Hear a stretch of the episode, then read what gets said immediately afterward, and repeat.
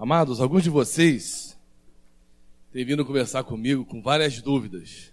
E eu estou muito feliz que as ministrações estão gerando dúvidas em vocês, em algumas áreas. Isso é muito bom.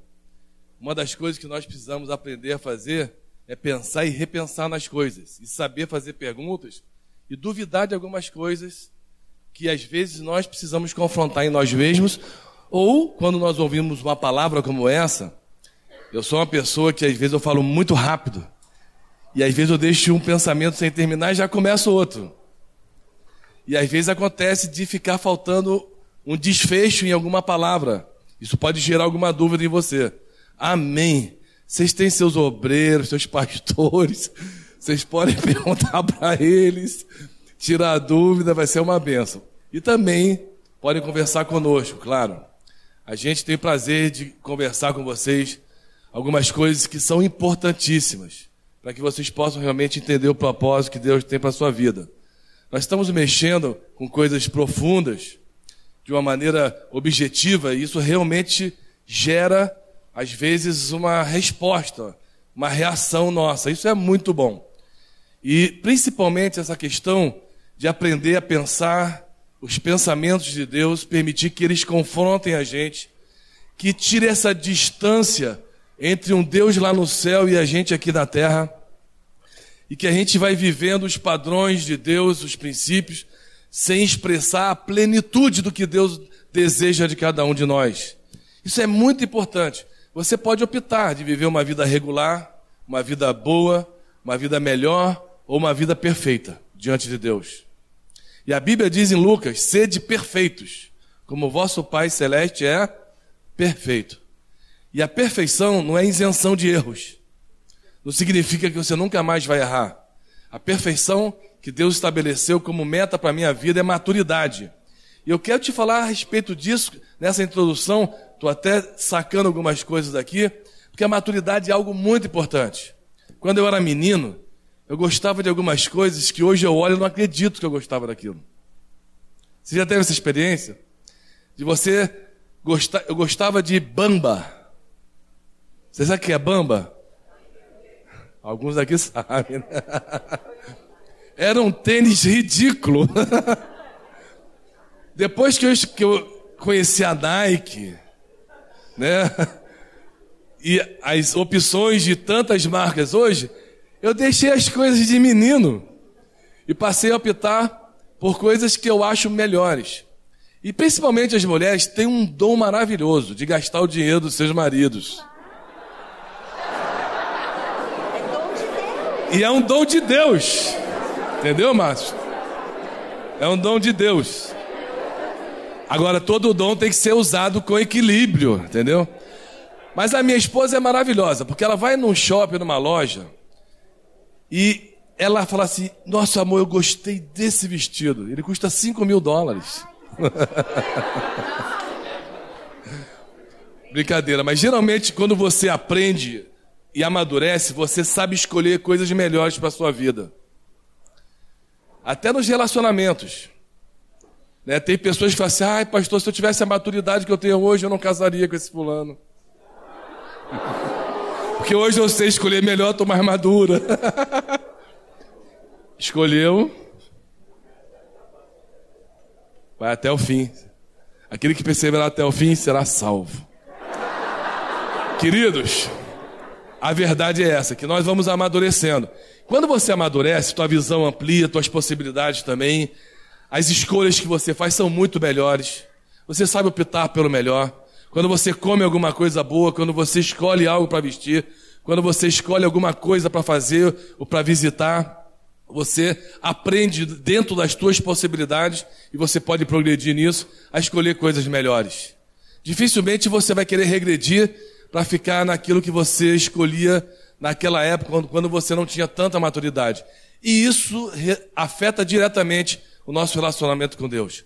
Quanto mais maturidade você tiver, claro, menos distância você vai ter entre o ideal e o real, entre Deus distante do céu e aquele que está perto, e a filiação e, a, e usufruir disso na presença de Deus.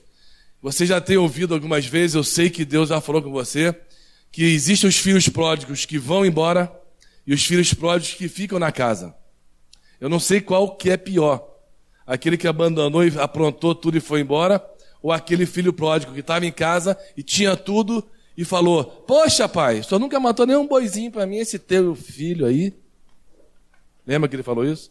Fez tudo, gastou dinheiro com. E você recebe ele com festa? E o pai se impressionou de ver a atitude do filho que estava em casa. Muitos de nós estamos na presença de Deus com um pouco de ciúme e inveja de algumas coisas ou de algumas pessoas, sendo que Deus preparou um banquete para você comer. Se você está comendo as migalhas que caem da mesa, arruma o chão antes, limpa, senta na mesa e come do melhor dessa terra que Deus preparou para você. E você precisa amadurecer. A cada dia mais. Amém? Nós temos aqui um livro, a minha esposa escreveu sobre essas experiências de repensar, de tirar hábitos pecaminosos que estão arraigados dentro de nós, que vão influenciando, como eu te falei, da indiferença. Tem pessoas, às vezes, que são, é, têm medo, timidez. Sabia que timidez é pecado? Quem sabia que timidez é pecado? Timidez é pecado. Então, algumas coisas que você tem medo de fazer, não sabe por que que tem. E às vezes não é uma coisa assim tão ruim, mas você tem medo, tem insegurança, ou desconfiança, você acha que Deus não vai te usar porque tem pessoas mais competentes para fazer isso. Sabe, existem muitas coisas que às vezes nós deixamos de fazer, usufruir e se lançar num crescimento no propósito de Deus, porque a gente se retrai. E esses hábitos estão arraigados com raízes dentro de nós. E com essas conversas, minha esposa é pastora, sempre trabalhou, na, antes de ser pastora com isso na igreja dela, depois do seminário ela fez junto conosco, e depois ali ela fez uma, uma faculdade de psicologia e ela resgatou os princípios da psicologia para dentro do reino de Deus, porque a psicologia tem muito do diabo, as origens e as bases, mas existem muitas coisas que nos ajudam a pensar melhor.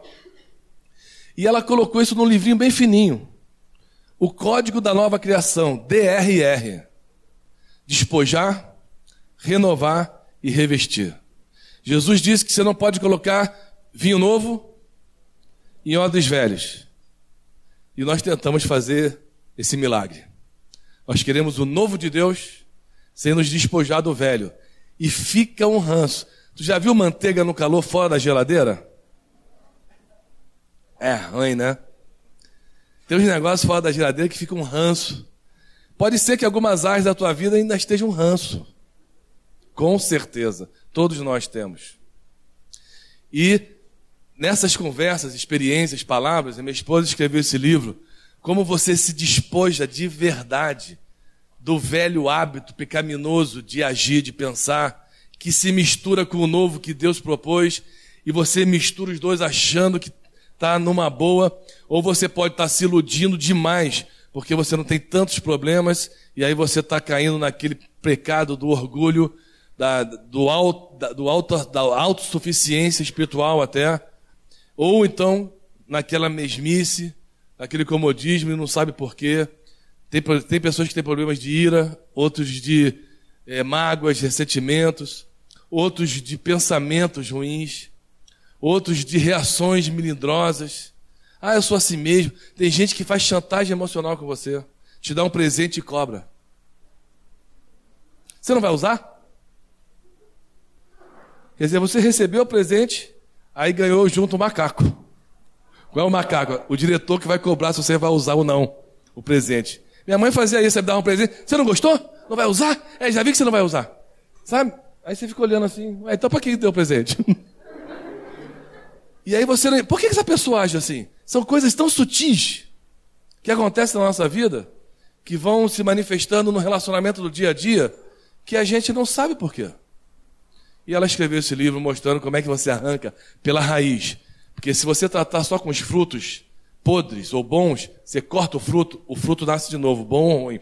Se você corta a, o tronco da árvore, para sua surpresa, daqui a quatro meses, depois de você ter vencido, nasce um brotinho de novo.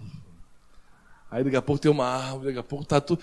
Aí você vai pensar, nossa, eu já fui liberto, já comecei com o pastor, com Deus, com o Espírito Santo, com todo mundo. Como é que eu voltei a fazer isso de novo? é que você tem que arrancar o pecado pela raiz. E esse livro te ensina isso. E essas propostas que nós estamos fazendo aqui, mesmo que rápidas e objetivas, estão te propondo você pensar para trabalhar isso. Esse livro custa 20 reais na livraria. Nós vamos vender só aqui no Retiro por 10. Para você realmente obter. Nós só trouxemos uma caixa. É um livro que, inclusive, obreiros e pastores têm usado muito. Não é livro de leitura gostosa que vai massagear o teu ego espiritual. Não tem nada de massagem aqui. Vai te triturar teu ego espiritual e natural e carnal. Para você realmente aprender a confrontar de fato na sua nova experiência com Deus esse velho homem que insiste em permanecer dentro da gente até que ele volte. Amém? Então, parece que está lá no refeitório. Né? Está no refeitório lá? Vai estar tá lá. Amém? DRR, o código da nova criação. Despojar, renovar e revestir. Está baseado em Efésios capítulo 4. É muito bom. Foi esse tratamento na prática. É não é um livro teórico, é um livro que te ensina de fato a você fazer um exame. Anualmente eu tenho feito algumas coisas eu pego assim, só eu e Deus. Vou para um lugar e falo assim: Deus, me confronta. Fala, eu vou botar tudo aqui que eu vejo em mim que não tem nada a ver. Depois eu rasgo a for. Mas antes de rasgar, eu faço um tratamento desse aqui. Porque a minha vitória de ontem não é suficiente para hoje. Pode surgir uma nova situação e não existe diploma de espiritualidade, meu irmão. Estou formado em PhD no seminário do deserto, onde Jesus Cristo é o meu mestre. Não existe PhD. Você às vezes vence algo muito forte, de repente você tropeça na frente por uma coisa muito menor que você acharia ou achava que nunca seria capaz de te prejudicar. Então, queridos, é uma realidade. Amém? Todos nós sabemos, eu estou falando honestamente com você, não vou ficar passando a mão na cabecinha. Nós temos que aprender a crescer. Os mais fracos a crescer e se fortalecer e não ficar naquela dependência que os mais fortes têm que ter paciência comigo, porque eu sou fraco, eu não tive oportunidade. É verdade, a Bíblia diz que a gente tem que ter paciência. Mas enquanto nós temos paciência, nós tratamos para você crescer. Para você não ficar a vida toda comendo migalha. Você quer comer migalha a vida toda, meu irmão? Não, nem eu. Se você tem num banquete preparado por Deus, é melhor você escolher o melhor. Amém? Então, nós queremos continuar. Eu estou mostrando para vocês a questão da paternidade de Deus. Jesus sabia reconhecer quem Deus era, quem Ele era. Ele sabia lidar com as circunstâncias da sua vida e com as pessoas. Você quer aprender uma coisa com os judeus? Aprenda isso. Um pai judeu, ele ensinava os seus filhos a agir ou se relacionar corretamente com Deus. Diga, com Deus. Com as pessoas. Consigo mesmo. E com as circunstâncias. São quatro coisas que todos os dias eu e você, em alguma dimensão, vamos estar envolvidos. Ou com Deus, diretamente sempre. Ou com a gente mesmo, com reações e ações. Ou com pessoas que nem sempre favorecem a gente ou quando favorece, amém? Nós temos que aprender com o bom também e nos orgulhar disso. E com as circunstâncias. As circunstâncias nem sempre são favoráveis. Você não vai chegar muitas vezes para o diabo e falar assim: Senhor Satanás, dá licença. O senhor pode fazer a gentileza de me ceder esta vida? Porque eu estou orando por ela. Meu pai, eu amo tanto, eu gostaria que o senhor cedesse. E Satanás fala: Sim, senhor, claro, leve. É assim que funciona? Não. Você tem que aprender a lidar com as circunstâncias espirituais, com as vozes de Deus, com a voz da tua consciência que nem sempre está embutida dentro da palavra de Deus, com a voz da tua família, dos próximos, dos teus amigos, sejam eles crentes ou descrentes, eles falam o tempo todo alguma coisa. As vozes que a Bíblia diz que tem no mundo, que são várias, vozes de toda sorte que você não sabe a origem, e a voz do diabo. Tem gente que pensa que tudo é do diabo.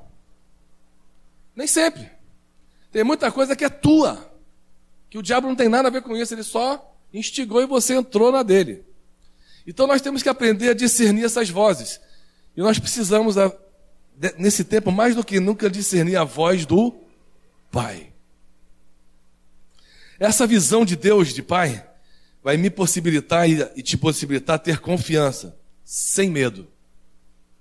Uma das coisas que nós temos, todos nós temos em grau maior ou menor, e o medo pode ser saudável, tem medo que é bom. E tem medo que não é saudável. E tem alguns medos que você tem que trabalhar. E essa confiança em Deus absoluta de que eu não vou ser envergonhado, eu não vou ser confundido com os filhos do diabo, que realmente Deus me ama, Ele quer se relacionar comigo e quer me promover. Eu vou falar sobre isso profundamente nesses próximos tempos. Eu tenho que confiar nisso, eu não posso ter medo. Mas tem algumas coisas que nós precisamos aprender. A minha filha, quando era pequena, ela sempre foi muito assim, forte no temperamento. Ela tinha uma atração por fogo. Fogo. Fósforo. Tudo que era fogo.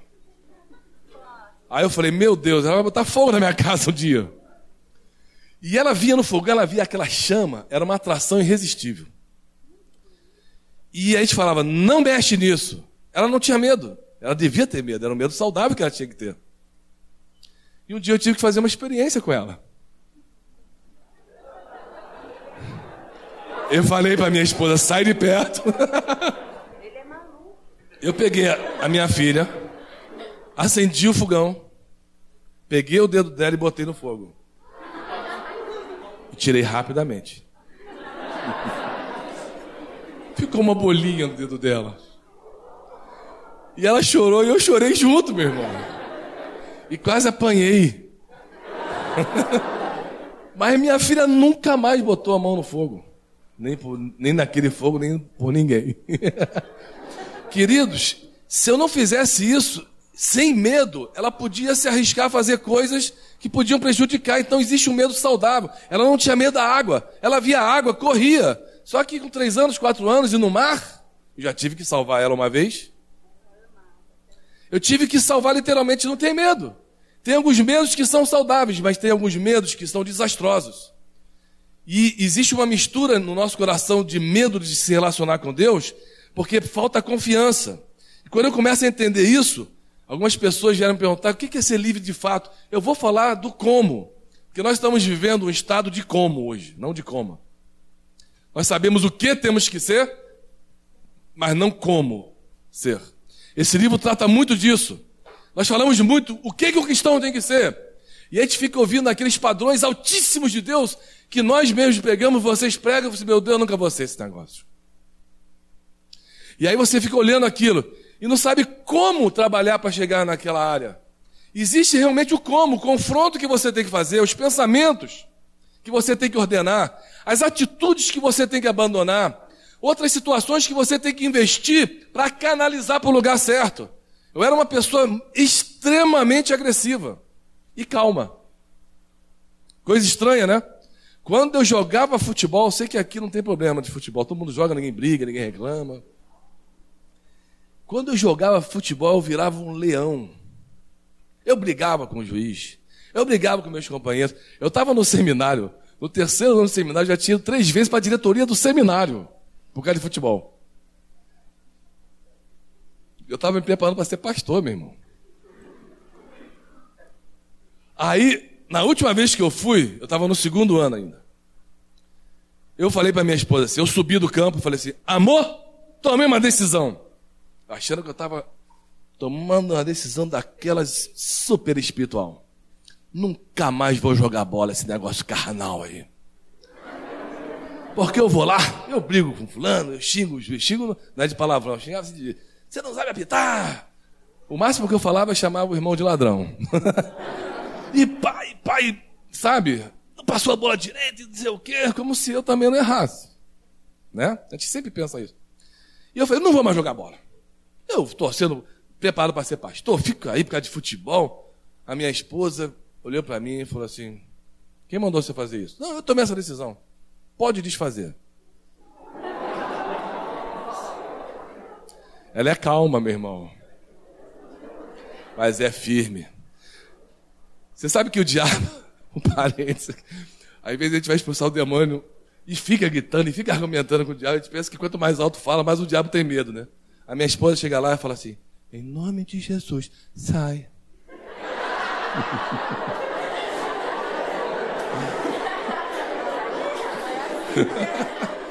e ele sai. Fechei o parede. Estou brincando com ela, mas é verdade. Autoridade, meu irmão espiritual, amém? Ela você... E ela abriu a Bíblia para mim e falou assim: o quê? Você vai descer lá, você vai jogar futebol. Eu não sabia se eu gostava ou não da, da orientação, mas eu estava naquela hora realmente querendo abandonar o ministério da bola. Aí ela falou: você vai lá, você seja homem. Porque é lá que você vai descer no campo e enfrentar as tuas baratas que estão aí dentro e, e, e, repensar a tua vida, porque você vai ter que vencer essas situações lá no campo de batalha, não é aqui em cima se ausentando do lugar onde você é confrontado. E abriu a Bíblia para mim e me deu um texto dizendo que Deus ia dar vitória para o profeta se ele pegasse o cavalo e fosse até a guerra. Se ele ficasse lá no cavalo, nada. Mas se ele fosse na guerra, lá Deus daria a vitória. Então você desça lá. Mas ela falou com amor, eu estou falando assim, mas ela falou com muito amor. Eu falo assim, mas é a tradução, entendeu? Aí ela falou assim: Você vai lá, amor, vai ser importante para você. Não, não vou, vai, vai. Eu fui. Mas eu voltei para o campo assim, chateado, mas eu vou voltar para cá. Eu estou tão triste de fazer essas coisas, eu não quero. Você já fez coisas que você não queria fazer? E acaba machucando alguém? Quem já fez? Então, tem gente aqui que nunca fez nada de mal para ninguém, aleluia. Cara, mas aí eu desci para o campo. Aí eu peguei o chiclete, tal, botei na boca e fiquei. Não vou falar nada. Imagina. Aí peguei um amigo meu do time adversário e outro do meu time. Ó, se eu falar, cara, tu chega de mim, puxa meu. Eu te dou autorização, puxa meu calção e fala assim, bandeira, calma. Foi um processo. Amém. Durou uns seis meses. Aí eu perdi totalmente a vontade de jogar futebol. Eu não falava mais nada. Aí eu falei para vai, volta, tô sem ânimo para jogar, não tô afim mais de jogar bola. Achando que ainda estava legal. Não, você vai jogar lá, você não venceu ainda. Aí eu percebi que, na verdade, eu perdi o pique, o ânimo, porque eu estava anulando uma coisa que Deus colocou em mim: personalidade, liderança, habilidade. E eu estava renunciando isso, achando que tirando aquilo da minha vida, meu problema estava resolvido. E eu comecei a perceber isso, claro, com a ajuda da minha esposa e com o Espírito Santo trabalhando a palavra e a minha abertura, porque se você não se abre, Deus não faz nada. E passou esse processo, de repente ela falou assim: em vez de você xingar, usa esse ímpeto de liderança que você tem e ajuda os irmãos a jogar melhor, a passar melhor. Não, vamos lá, incentivar. E eu comecei a fazer isso, voltei a gostar de jogar futebol e mudei totalmente. No quarto ano, quase no quinto, eu já estava dois anos, já tranquilo, aleluia, não estava usando a minha liderança. Um dia eu falei um negócio no campo assim, mas não, era 10% do que eu falava antes. Dois anos depois. Ah, não sei o que lá, você não passou a bola direito. Falei um negócio assim. E voltei. Um irmão chegou para mim na frente, todo mundo. Bandeira, você não toma jeito mesmo, né? Sempre reclamando. Cara, aquilo me matou. Quase que eu voei no pescoço dele. Porque, cara, tinha dois anos que eu estava ali no espírito. E o diabo sabia e me cutucou. E aquilo para mim foi uma prova final. Eu falei assim: não importa o que as pessoas pensam, é difícil uma pessoa mudar a imagem que ela nutriu de você. Já percebeu isso? Tem gente que você antigamente fazia algumas coisas que você deixou uma imagem naquele ambiente, por isso que tem gente que fica incomodado, quer mudar de ambiente. Porque as pessoas são implacáveis. Nós somos implacáveis. A gente mantém uma imagem de uma pessoa e aquela pessoa muda e a gente não muda nosso conceito a respeito dela. E nós temos que tomar cuidado com isso. É o que aconteceu comigo. E ela falou para mim assim: a vida vai ser assim. Tem um juiz, vai ter gente que vai estar tá a favor, contra você, vai te caluniar, vai te ajudar. Só que eu não pensei que era tanto, pessoal. Eu não pensei que era tanto. A coisa é violenta. Lidar com gente não é coisa fácil. Ainda mais quando você é líder de alguma coisa. Por isso que tem gente que prefere ficar sentadinho. Só que esse sentado teu, você está comendo migalha. Você está roubando a tua geração do teu potencial. E aí eu aprendi ali, venci, sabe? Então tem muitas coisas que você vai entendendo. Aí você vai entendendo essa paternidade que Deus tem com você. Você vai confiando, vai se tornando livre de fato e acolhido, porque Deus não tem uma imagem distorcida de você. Diga assim, levanta a tua mão. Deus não tem uma imagem distorcida de mim. Ele sabe exatamente, exatamente quem eu sou. E mesmo assim, ele não se decepciona comigo. Por isso que Jesus olhou para Judas, ordenou os pensamentos, oxigenou as ideias e chamou Judas de amigo. As pessoas não são assim. Então você chega diante de um pai com confiança, livre, sabendo que quando você está chegando ali, as tuas limitações e as minhas impostas pela carne e pelo pecado não afastará o pai de você. Não tem nada que você faça que afaste o pai de você, meu irmão. Ele não se assusta, ele não se surpreende. Porque ele sabe exatamente quem nós somos, a Bíblia diz isso, ele sabe muito bem o que é a natureza humana, a possibilidade que nós temos de cometer absurdos na vida. Ele compreende os meus sofrimentos, minhas provações. Ele se identifica completamente comigo e ele se comove quando eu tenho lampejos de agradar a Deus. Abram suas Bíblias em Hebreus capítulo 12. Você não imagina como eu e você podemos emocionar a Deus.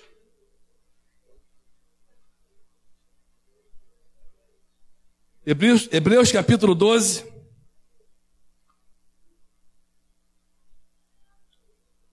Desculpe, Hebreus capítulo 2, Falei 12, né? Versículo 16 a 18.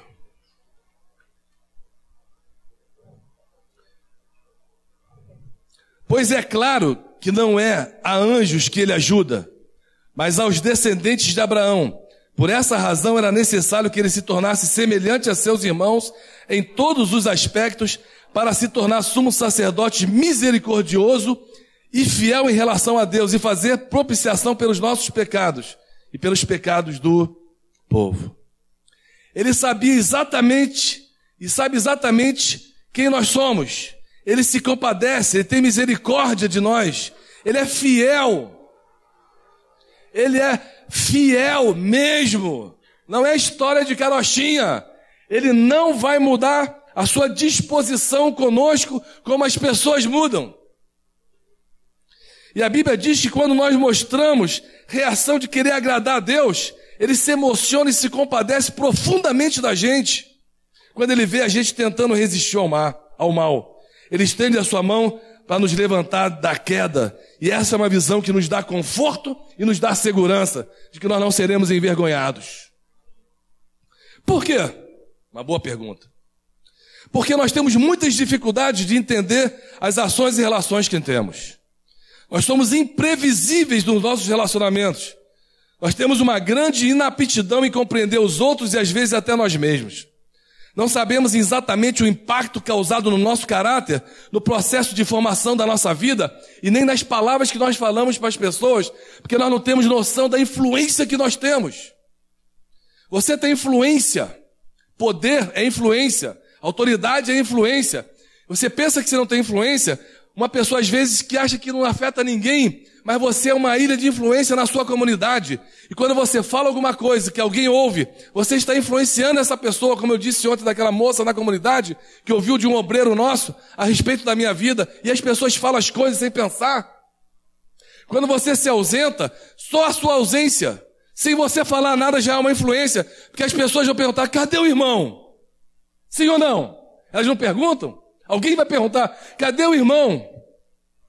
E quando uma pessoa está tomando uma decisão errada, as pessoas vão lá ouvir essa pessoa: por que, que você fez isso? E ela vai falar contra alguém, contra um pastor, contra uma igreja, contra uma, um corpo de Cristo, contra alguma situação, às vezes até contra Deus, e vai influenciar aquela cabeça. Em um momento, se aquela pessoa não estiver firme, ela vai associar algum problema que ela está passando à situação que ela ouviu e vai também tomar, tomar e também vai tomar uma decisão errada. Pessoas que saem do seu meio, saem da, da, direção de Deus, saem debaixo da submissão de autoridade e depois elas começam de fora, na periferia da comunidade, mandar dardos inflamados contra aquela comunidade, contra aquelas pessoas, contra os pastores, deixando a sua boca ser usada pelo diabo. Nós somos imprevisíveis mesmo, nós desconhecemos as influências da nossa história, o que que nossa família até pais bons, de caráter, marcaram nossa vida. O que, que as pessoas fizeram? Eu conheço pessoas que foram criadas num ambiente bom, mas elas herdaram uma justiça própria refinadíssima.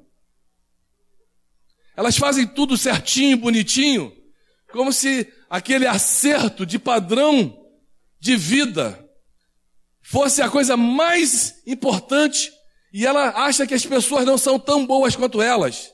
Isso se manifesta como? Quando você vai fazer alguma coisa e você vê uma pessoa fazendo errado, a tendência da gente é fazer, deixa que eu faço. Quando você fala assim, deixa que eu faço, você está dizendo, você não sabe fazer, deixa que eu faço, porque eu faço melhor que você. Eu não estou afim de perder meu tempo. A gente não tem paciência de esperar que aquela pessoa aprenda. E a gente vai manifestando um orgulho em todas as áreas da nossa vida, isso vai afetando as pessoas ou influências que nós temos. Nós somos mais influentes do que você imagina. Isso acarreta duas coisas quando nós agimos assim, de forma imprevisível, com dificuldades em relacionamentos, com essa inaptidão em compreender as pessoas, influenciando pessoas de maneira inadequada. Sabe o que acontece? Nós podemos ser rígidos conosco mesmo, ou ásperos em julgar e censurar os outros. Um dos dois. Mas esse não é o caso de Deus, Pai, que conhece a nossa estrutura. Ele compreende por que somos e como somos. Ele tem uma atitude compassiva conosco, mais compassiva do que a maioria de nós temos para conosco mesmos. Nós somos mais implacáveis com a gente mesmo, com os outros, do que o nosso mestre. Ele falou isso. Somos mais duros com as pessoas. E essas é, coisas imprevisíveis, essas instabilidades emocionais, essas reações que nós temos, isso não faz parte do caráter de Deus.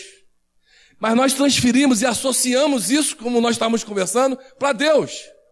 Achamos que da mesma forma que nós tratamos e somos tratados no nível de homens, também é a mesma coisa que acontece no nível Deus-homem. Nós achamos que Deus trata a gente também assim. Só que Deus não tem TPM. Deus não é irado desse jeito que nós somos. Deus não deixa a sua alma ser vendida por nada, nem ser manipulado. Você pode achar grosseiro isso, mas a Bíblia mesmo diz que a nossa justiça é trapo da imundícia. Essa palavra significa hoje o, o absorvente feminino. Até na Bíblia está isso. É imundícia. Não serve para nada. A minha justiça própria não serve para nada. E Deus falou que é trapo de imundícia. É o pano que as mulheres usavam quando estavam no ciclo menstrual. Está na Bíblia. E Paulo falou assim: toda essa justiça própria que eu tinha, da elite, que eu achava que eu era isso, criado aos pés de Gamaliel, importante, papapá, isso tudo está na Bíblia, meu irmão. É esterco. Cocô de vaca. Só não botou cocô de vaca ali para não ficar feio. Tem algumas traduções que aparece esterco. Pessoal, não tem significado, não tem sentido. Que glória é essa que nós queremos?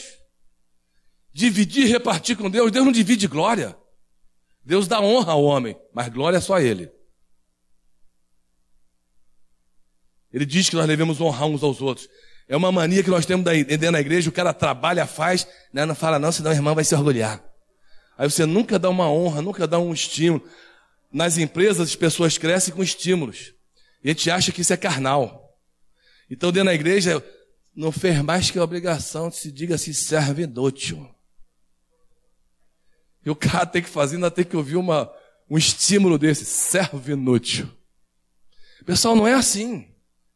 Nós temos que entender a paternidade de Deus e aprender a se relacionar com isso Porque Deus não tem essas indisposições que nós temos. Quando você está bem, está tudo legal. Quando você está mal, você acaba afetando, ferindo as pessoas, vomitando os teus problemas nos outros.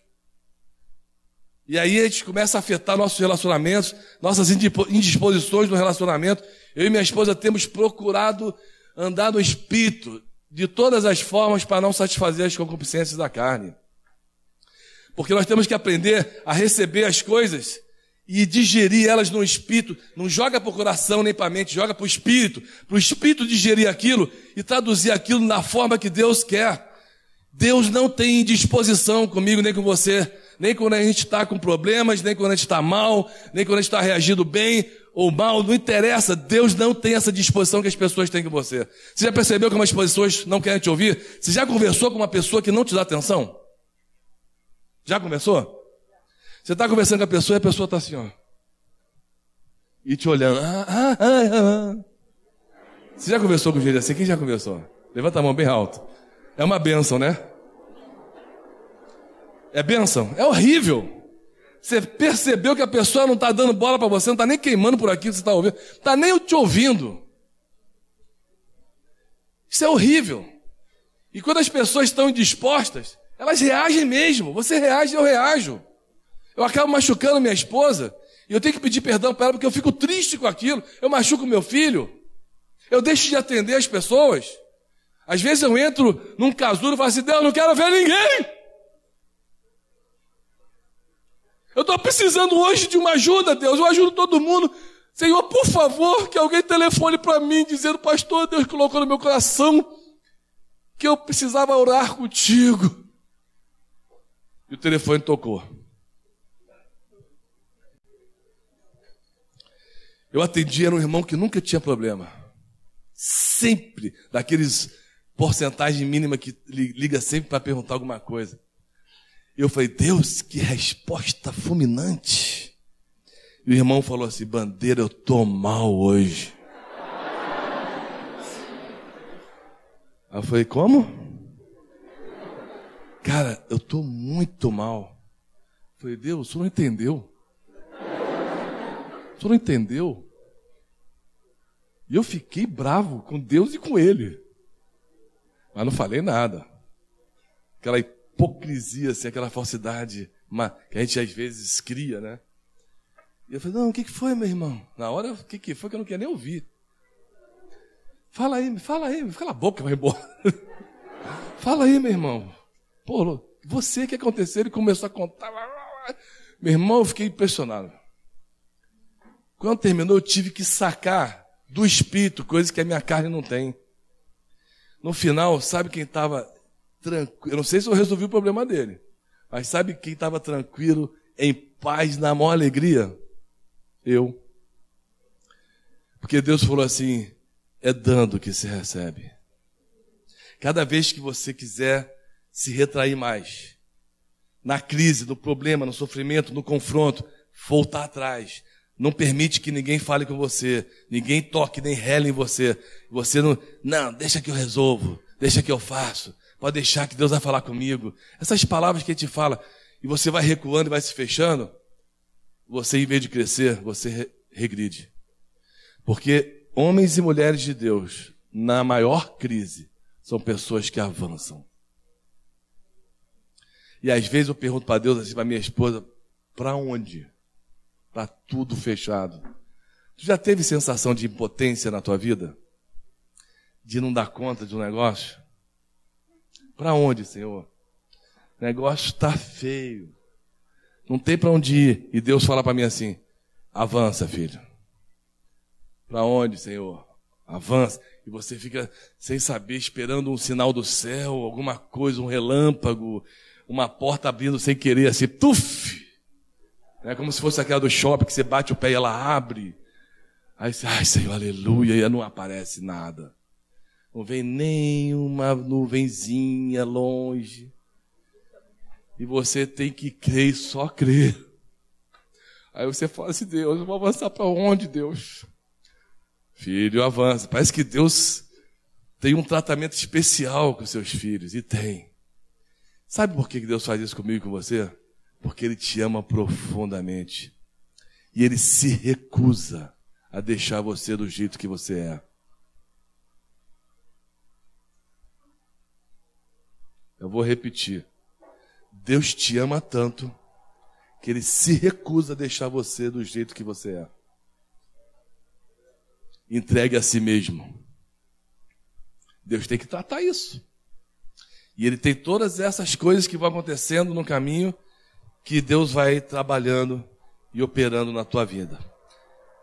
O diferente do trato das pessoas humanas que nós estamos falando, nós não vamos ser rejeitados. Diga, levanta a tua mão e diga assim: Eu não vou ser rejeitado, nem menosprezado, e nem afastado da presença de Deus. Amém, amém. Você tem certeza disso? Isso é só uma introdução que eu dei para entrar agora no assunto que eu vou entrar hoje à noite e amanhã de manhã. Se eu não desse tratamento, se eu não der essa base, você não vai compreender algumas coisas. Eu vou te dar esse princípio agora. Quando entendermos que os pensamentos e as atitudes de Deus, de fato, são boas para conosco, cheias de graça e compreensão, haverá uma grande diferença em nossa aproximação dele. Isso vai gerar em mim descanso. Não é comodismo, é descanso, confiança e liberdade. Eu posso chegar no meu pai e falar o que eu sinto de verdade, sem medo. Por isso que eu tenho aquele dia que eu separo e põe no papel tudo que eu penso, faço errado, sou todas as minhas traquinagens sutis, que às vezes você nem percebe no dia a dia. E eu coloco para Deus, aqui, Pai, olha como é que eu sou, Deus. E eu sinto aquele amor de Deus. Ai de mim se eu mostro isso para um irmão. Me decepcionei, pastor, contigo. Você tem coragem de falar tudo para tua esposa? Tudo que você sente, pensa para tua para teu marido, para o teu namorado, namorar, para os teus amigos, mas tudo, tudo, tudo. Hein, Márcio? Nem eu. Eu meço. Porque tem muita coisa que é loucura da carne, cara. Tem uns pensamentos que são muito loucos, cara. Então, o negócio passa assim, você não, isso não é de mim, cara. A gente fica assim meio sem saber o que fazer. Aí é uma benção quando minha esposa, a mulher tem uma arte maravilhosa. Ela é muito usada por Deus, a mulher. Benção mesmo. É um radar, o um GPS do marido, né? Mas a minha esposa às vezes chega para mim, tem uma pergunta que eu detesto, cara. O que, que você está pensando?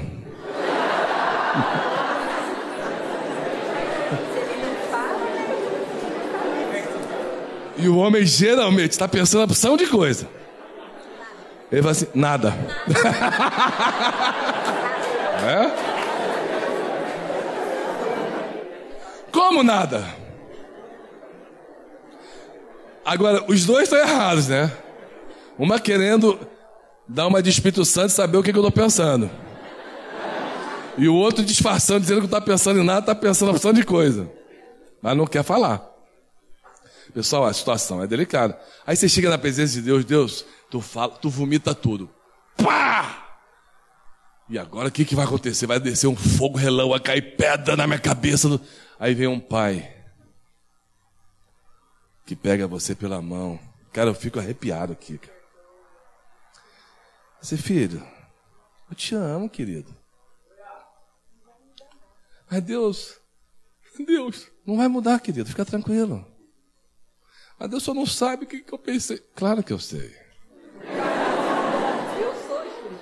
Tu não sabe o que, que eu sou. Filho, claro que eu sei. Mas Deus. Tranquilo, filho. Eu não vou botar você sentadinho no colo aqui e ficar passando a mão da cabecinha. Filhinho, você é um pecador depravado, você faz tudo errado, mas olha. Sem problema. Sem erro. Sem estresse. Pode fazer tranquilo, que eu te perdoo de tudo. Não é isso que eu estou falando. Isso, aí, isso seria uma inconsequência de Deus. Deus permite que eu e você passemos profundas tristezas, angústias, dúvidas, Deus permite para poder tratar com a gente, para não, nós não sermos entregues à própria sorte. Porque nós somos de Deus. E uma vez eu cheguei para o Zig, o Zig não está aqui hoje, né?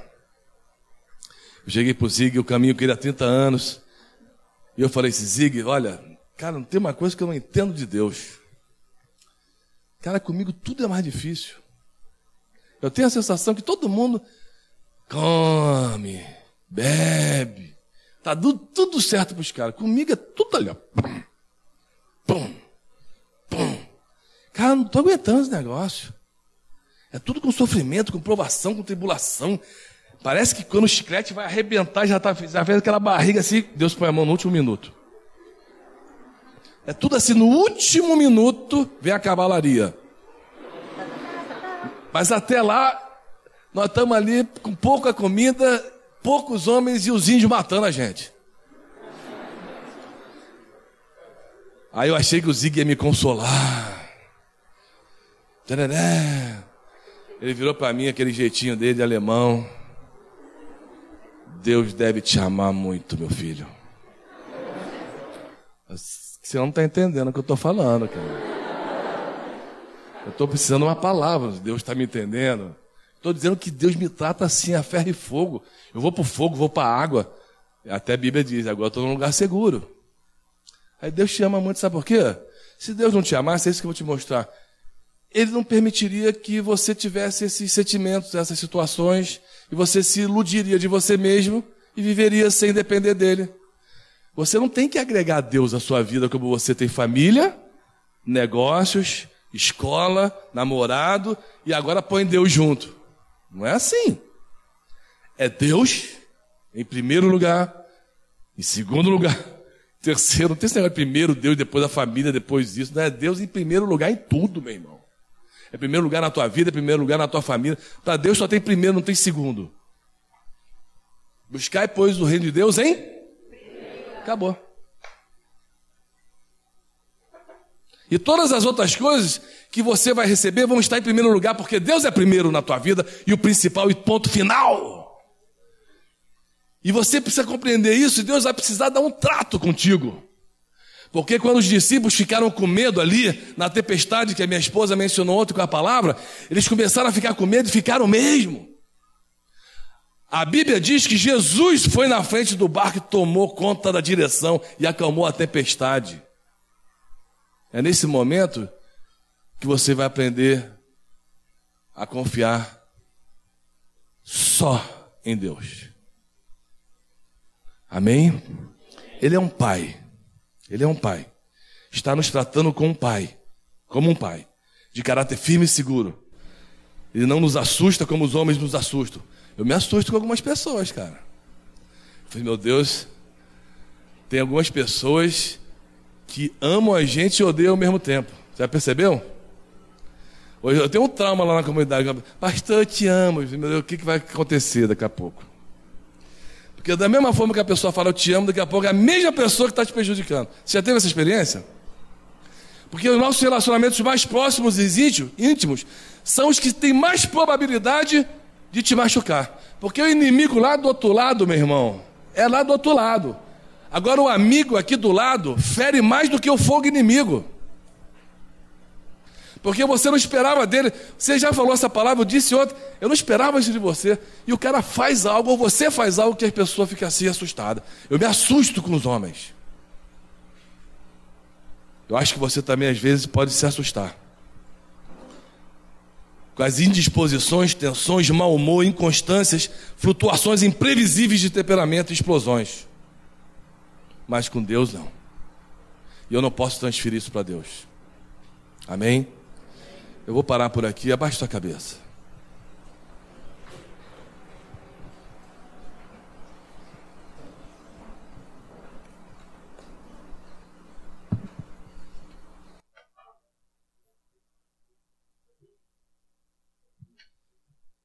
Todas as nossas inseguranças, instabilidades, dúvidas, quando nós colocamos no trilho certo, são usadas por Deus para nos fortalecer e nos aproximar de um relacionamento mais real.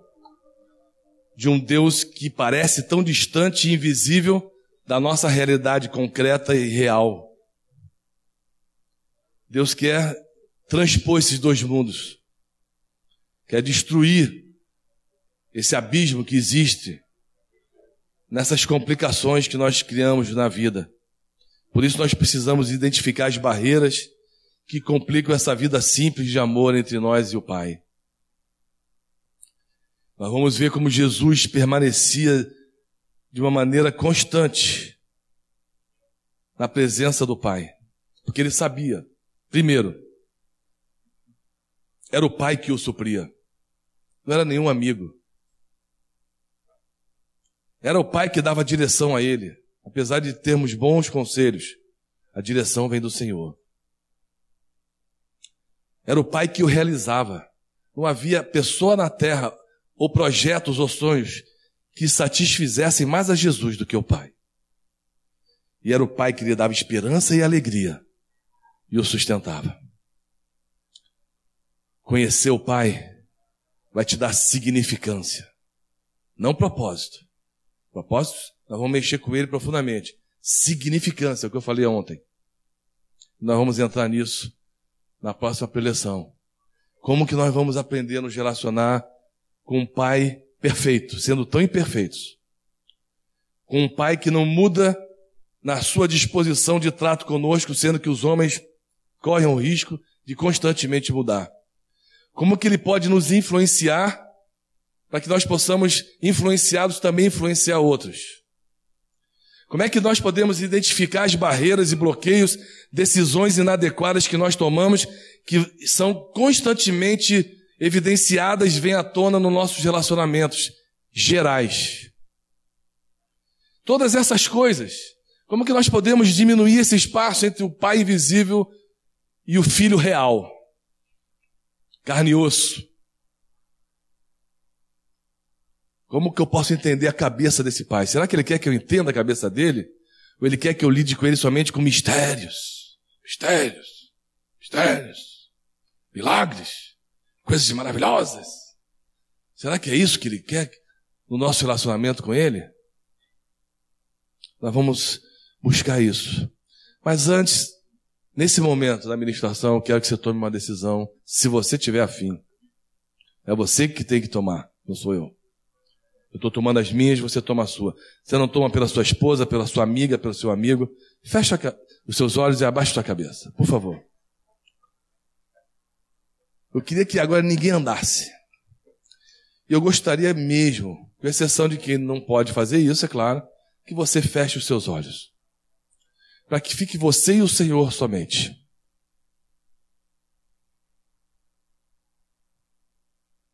É um momento muito importante.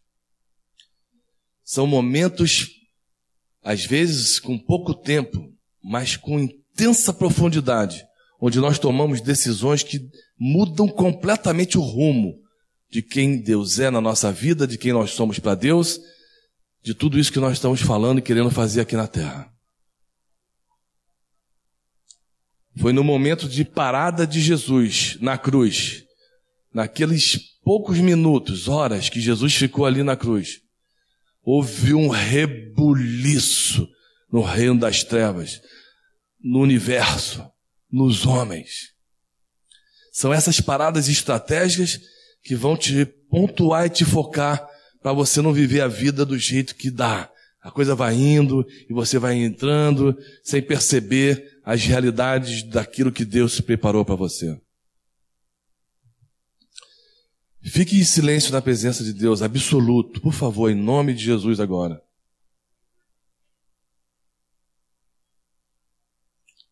Comece a comandar os teus pensamentos, não permita que ele agora fique agitado. Você não vai ter que tomar nenhuma decisão drástica e nem sair daqui para fazer alguma coisa. Não, Deus quer que você fique quietinho agora, como filho. Como se você pudesse sentar na presença dele numa floresta como Maria e ficar quietinho ouvindo o coração de Jesus bater, a sua voz suave. Você não tem que tomar nenhuma decisão agora de fazer nada, não é para fazer nada.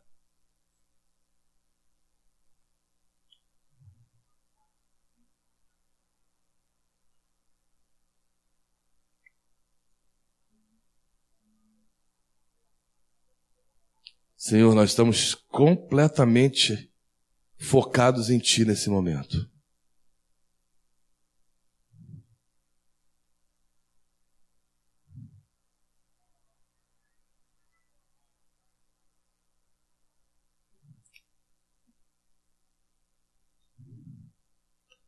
Presta atenção no que Deus vai te falar agora, quietinho.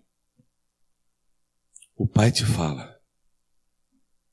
Olho nenhum viu, ouvido nenhum ouviu, mente nenhuma imaginou o que Deus preparou para aqueles que o amam. Esse você conhece, filho. Mas eu quero te mostrar agora o 10, filho. Mas Deus, o Pai, revelou a nós por meio do Espírito. Isso não é uma promessa futura, filho, filha minha. É uma promessa presente. Eu já revelei, por meio do Espírito, o que o olho nenhum viu, ouvido nenhum ouviu, mente nenhuma imaginou, o que eu preparei para aqueles que me amam. Não é uma promessa para amanhã, para um futuro do céu. Ela foi revelada para ti, versículo 10 por meio do Espírito. O que eu quero contigo, meu filho, nessa manhã, é que você descanse, se solte completamente na minha presença. Não importa as lembranças, boas ou ruins, que tipo de educação você teve, experiência de vida, marcas, boas ou ruins. Eu sou teu pai. Eu quero que você agora, a presença de Deus está muito suave aqui. Ele precisa ser ouvido calmamente agora, a voz dele só.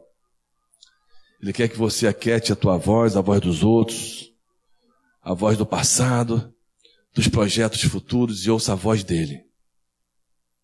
Vinde a mim, filho. Eu quero me revelar a ti por meio do Espírito que habita em ti como Pai.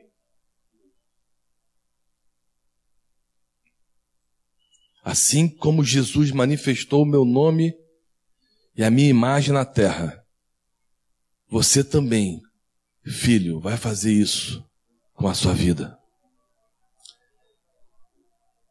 Descansa agora. Te aquieta. Porque o Senhor vai conceder paz no teu coração. Ele vai te dar um batismo nessa manhã diferente um batismo de paz. Um batismo de alegria real e verdadeira. Ele conhece todas as épocas e situações que marcaram você, mesmo que eu e você não tenhamos consciência. E ele tem um amor tão profundo e perfeito uma compreensão tão ampla que nós não precisamos nos explicar para Ele. Ele te pega pela mão nesse momento. Ele faz você sentar quietamente no seu colo, no seu colo e te abraça com seus braços de amor. Ele está mandando você se aquietar e saber que Ele é Deus.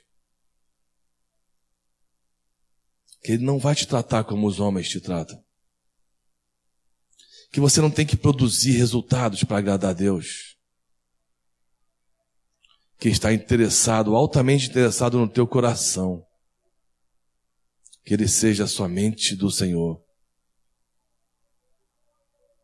E é nesse momento que você se aquieta e senta aos pés do Senhor e o reconhece como um Deus que é Pai que pelo Espírito é revelado a você coisas que você jamais ouviu, nem viu, nem imaginou na sua mente. Que Deus preparou para você para agora. Porque o céu já é teu. Mas Deus quer agora que você experimente todas essas coisas. Durante muito tempo, pensamentos malignos ou o próprio diabo vozes humanas disseram que não é possível viver na perfeição, na presença de Deus, com maturidade. Mas eu tenho tratado com a tua vida e muitas coisas que você tem atribuído ao diabo, filho, filha minha. É tratamento meu para ti. Muitas decepções que você teve com homens e você não consegue compreender as situações. É um tratamento santo, justo e saudável meu na tua vida. Porque eu quero te levar nessa manhã para um lugar mais alto do que você se encontra hoje. E eu te convido a você subir comigo. Por isso eu te pego pela mão. Não tenha medo. Confie. Creia na minha palavra. Não é por força, nem por violência, nem por afirmações positivas. É pelo meu espírito. Espírito Santo de Deus.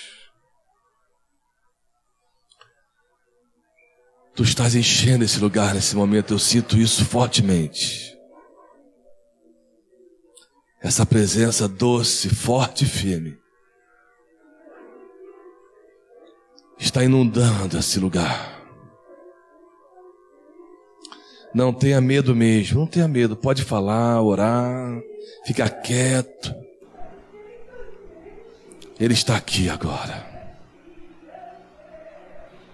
Hum, ele é um vento que nós não sabemos de onde vem nem para onde vai, mas que quando passa, deixa as marcas profundas do Pai na nossa vida.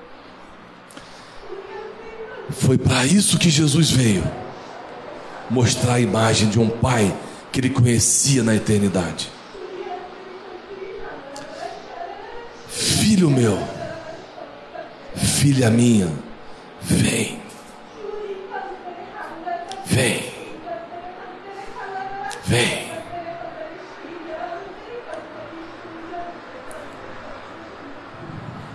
Descanse, meu irmão, minha irmã, isso. Se for possível, descruza tuas pernas, descruza os teus braços. Relaxa na presença de Deus. do Pai.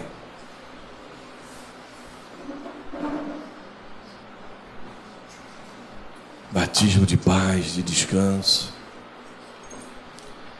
Não te preocupes como, nem porquê, nem quando. Você não entendeu, meu filho, minha filha, que eu estarei todos os dias contigo?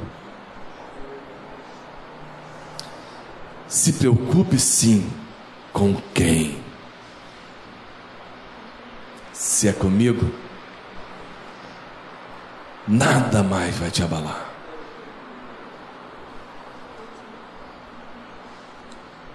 Eu vou sussurrar no teu ouvido palavras que você nunca ouviu. Eu vou mostrar diante dos teus olhos coisas que você nunca viu.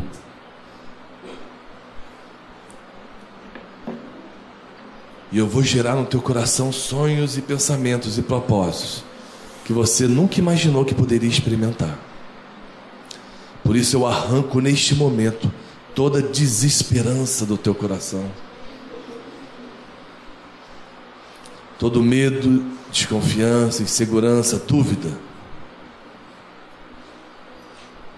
E eu jorro abundantemente pelo meu espírito o meu amor sobre a tua vida. Recebe junto com esse descanso, filho, esse amor maravilhoso do meu coração para o teu. Ninguém pode interromper esse fluxo. Ele vem do meu coração direto para o teu. Recebe agora. Rabachou.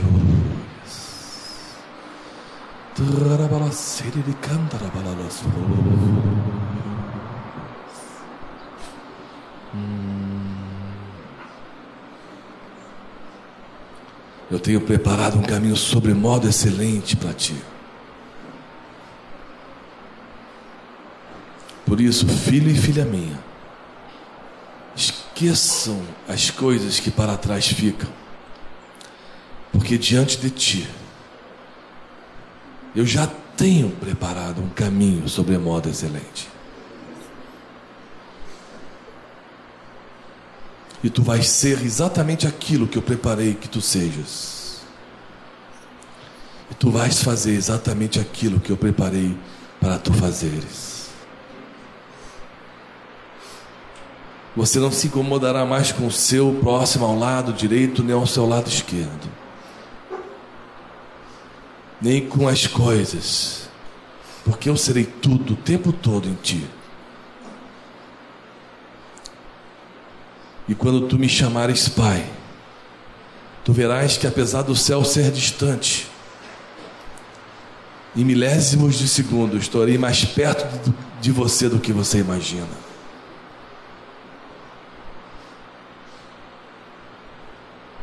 Porque o meu filho revelou ao mundo aquilo que ele ouviu de mim. E aprove a mim te incluir nessa irmandade santíssima, onde pessoas, conforme eu falei na minha palavra em 1 João 3:1, são chamadas filhos e filhas do Deus Altíssimo. Ninguém as arrebatará da minha mão.